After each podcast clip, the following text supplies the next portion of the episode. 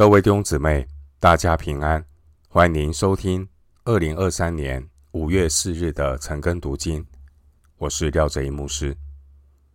今天经文查考的内容是《撒母耳记下》十四章一到十一节，《撒母耳记下》十四章一到十一节内容是约押的计谋。首先，我们来看《撒母耳记下》十四章一到三节。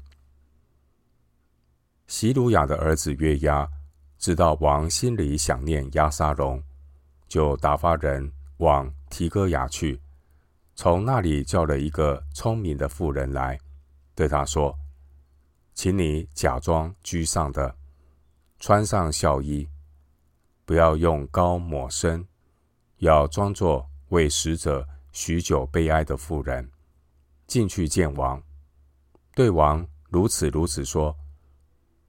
于是约押将当说的话教导了妇人。上一章十三章记载大卫儿子押沙龙，他如何的犯罪，逃离自己父家的王室，成为一个逃亡的罪犯。十四章的内容记载，约押筹划要使押沙龙和大卫能够父子相见。十四章的内容也记载，大卫对于押沙龙的犯罪没有秉公处理，而是纵容押沙龙逍遥法外。也因此，大卫后来因押沙龙的罪恶与背叛，深受其害。经文一到三节，约押使用计策，想要让押沙龙结束流放的生活，免除他的罪责。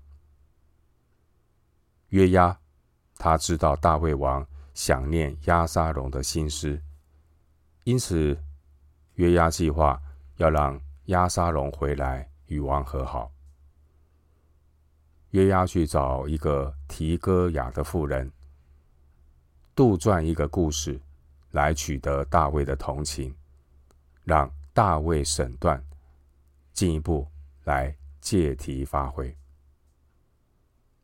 经文第一节说，大卫心里想念押沙龙，但是押沙龙所犯的罪，故意杀人，律法有明确的规定。民数记三十五章十六节说：“故杀人的必被致死。”这也让大卫左右为难。大卫是一个感情丰富的人，大卫思念儿子的情绪被周遭的人看在眼里。大卫身旁的这位大将约押，他是一个察言观色的人。约押看出大卫心中有难处，就决定伸出手来成全大卫这种体贴肉体的思想。然而，约押的这样的想法，只是处理到父亲思念儿子的问题，却没有处理儿子杀人的问题，而没有处理的罪恶，将会给大卫带来更大的祸患。约押知道，他不能够直接为押沙龙说话，因为押沙龙是故意杀人。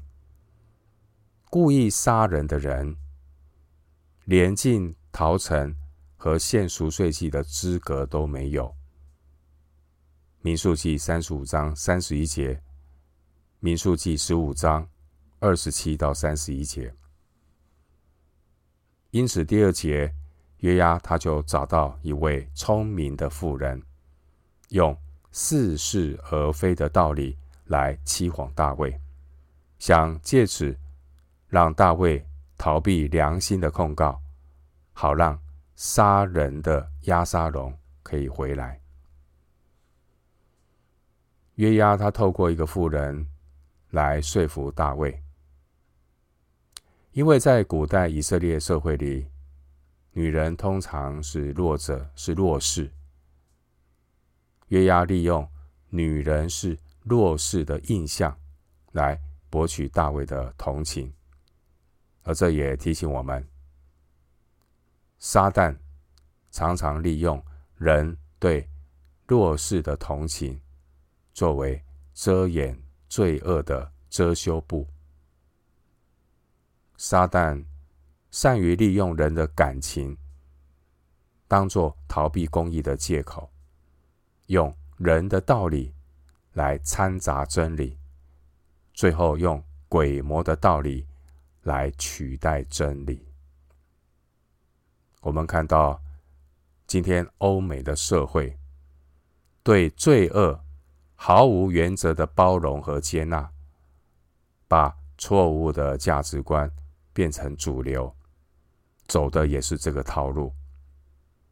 他们以多元包容的理由来纵容堕胎和多元性别，去霸凌。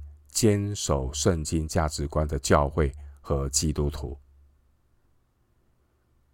经文第二节的提哥亚，这是耶路撒冷南面靠近旷野的一个村庄。提哥亚也是先知阿摩斯的家乡。阿摩斯一章一节。回到今天的经文，撒母耳记下十四章四到七节。提哥亚妇人到王面前伏地叩拜，说：“王啊，求你拯救。”王问他说：“你有什么事呢？”回答说：“卑女实在是寡妇，我丈夫死了，我有两个儿子，一日在田间争斗，没有人劝解、劝解劝，这个就打死那个。”现在全家的人都起来攻击卑女，说：“你将那打死兄弟的交出来，我们好治死他，偿他打死兄弟的命，灭绝那承受家业的。这样，他们要将我剩下的炭火灭尽，不与我丈夫留名留后在世上。”经文四到七节。这位提哥亚的妇人，她受约押的委托，借由一个请愿的事件，借题发挥，希望能够勾起大卫的同情心，不去追究押沙龙的犯罪。经文第六节说：“一日在田间争斗，没有人解劝。”意思是这并不是故意杀人。经文第七节，全家的人指的是丈夫的亲族。经文五到七节，这位妇人向大卫请愿，提出这个案子：如果为死去的儿子报仇，处死这个杀死兄弟的儿子，那就无法为丈夫留名。言下之意。公义和慈爱不能两全，但实际上，律法早有明确的规定：如果打死兄弟的不是故意杀人，是可以逃到逃城；但如果是故意杀人，就必须处死。民数记三十五章十六到三十二节。因此呢，绝对不能够以第七节留名。留后作为理由与罪恶妥协，该怎么办就怎么办。这个妇人呢，她先入为主的指控她夫她夫家的人呢，要去杀死她剩下的儿子，使他的家绝后。丢姊妹，这个看似很博得同情的故事。也正是撒旦善于使用的一个伎俩，也就是呢，用片面的道理来规避神律法的追溯，想利用人的同情心，用肉体的感情来取代公义的律法。回到今天的经文，《撒母耳记下》十四章八到十一节。王对妇人说：“你回家去吧，我必为你下令。”提哥亚妇人又对王说：“我主我王，愿这罪归我和我父家，与王和王的位无干。”王说：“凡难为你的，你就带他到我这里来，他必不再搅扰你。”妇人说：“愿王纪念耶和华你的神，不许报仇的人施行灭绝，恐怕他们。”灭绝我的儿子。王说：“我指着永生的耶和华起誓，你的儿子连一根头发也不致落在地上。”这段经文记载，大卫王听完了妇人的请愿，大卫承诺妇人要帮他处理，让妇人的儿子免于死亡。经文十一节，妇人对大卫说：“愿王纪念耶和华你的神。”意思是愿大卫纪念神的恩慈。妇人说的这句话是很厉害的招数。弟兄姊妹，我们当然要纪念神的怜悯，但是纪念神的怜悯，并不影响神的公义。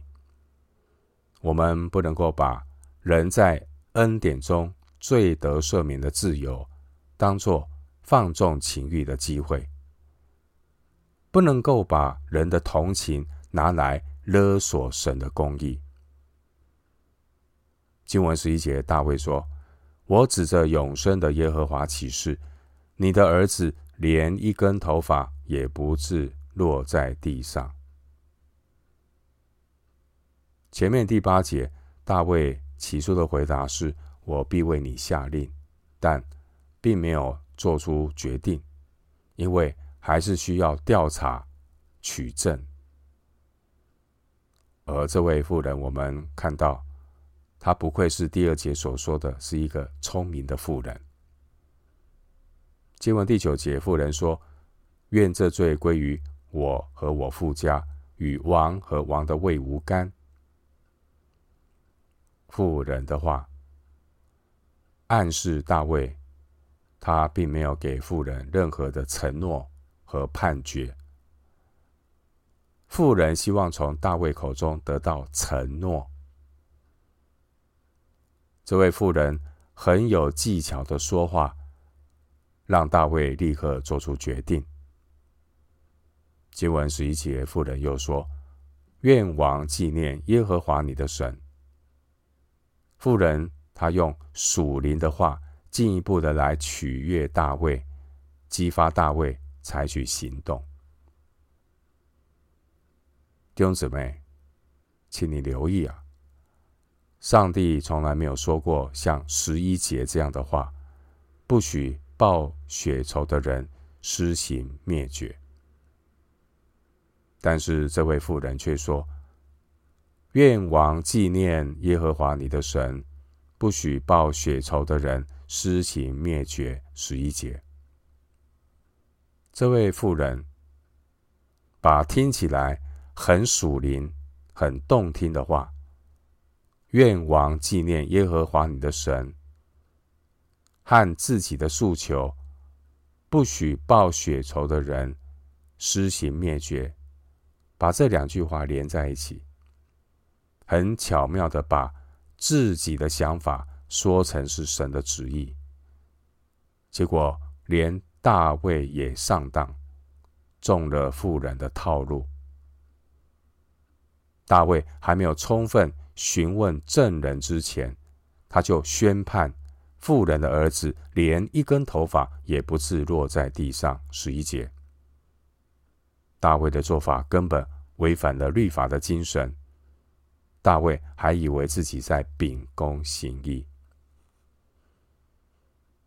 今天有多少人也像这位聪明的妇人一样，解释圣经并不是为了按正义领受神的话语，甚至引用圣经也不是为了顺服遵行神的旨意，而是断章取义的利用圣经来支持自己的想法，自欺欺人的用属灵的话来满足肉体的私欲。弟兄姐妹，我们要谨慎，要凡事查验，不要被满口属灵术语的人所迷惑。要留意分辨一个人所说的话，还要看他所结的果子，看他的生活言行。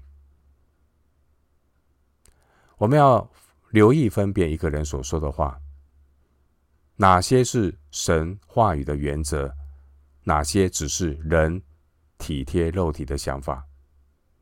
要分辨，免得和大卫一样，落入人的圈套。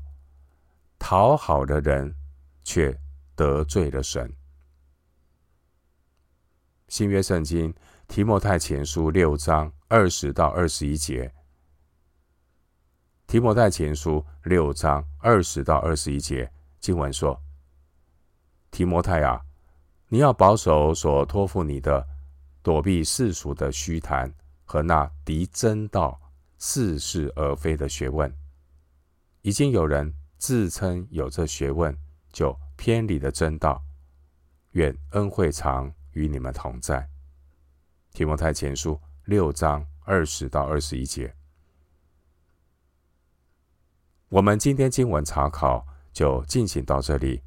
愿主的恩惠平安与你同在。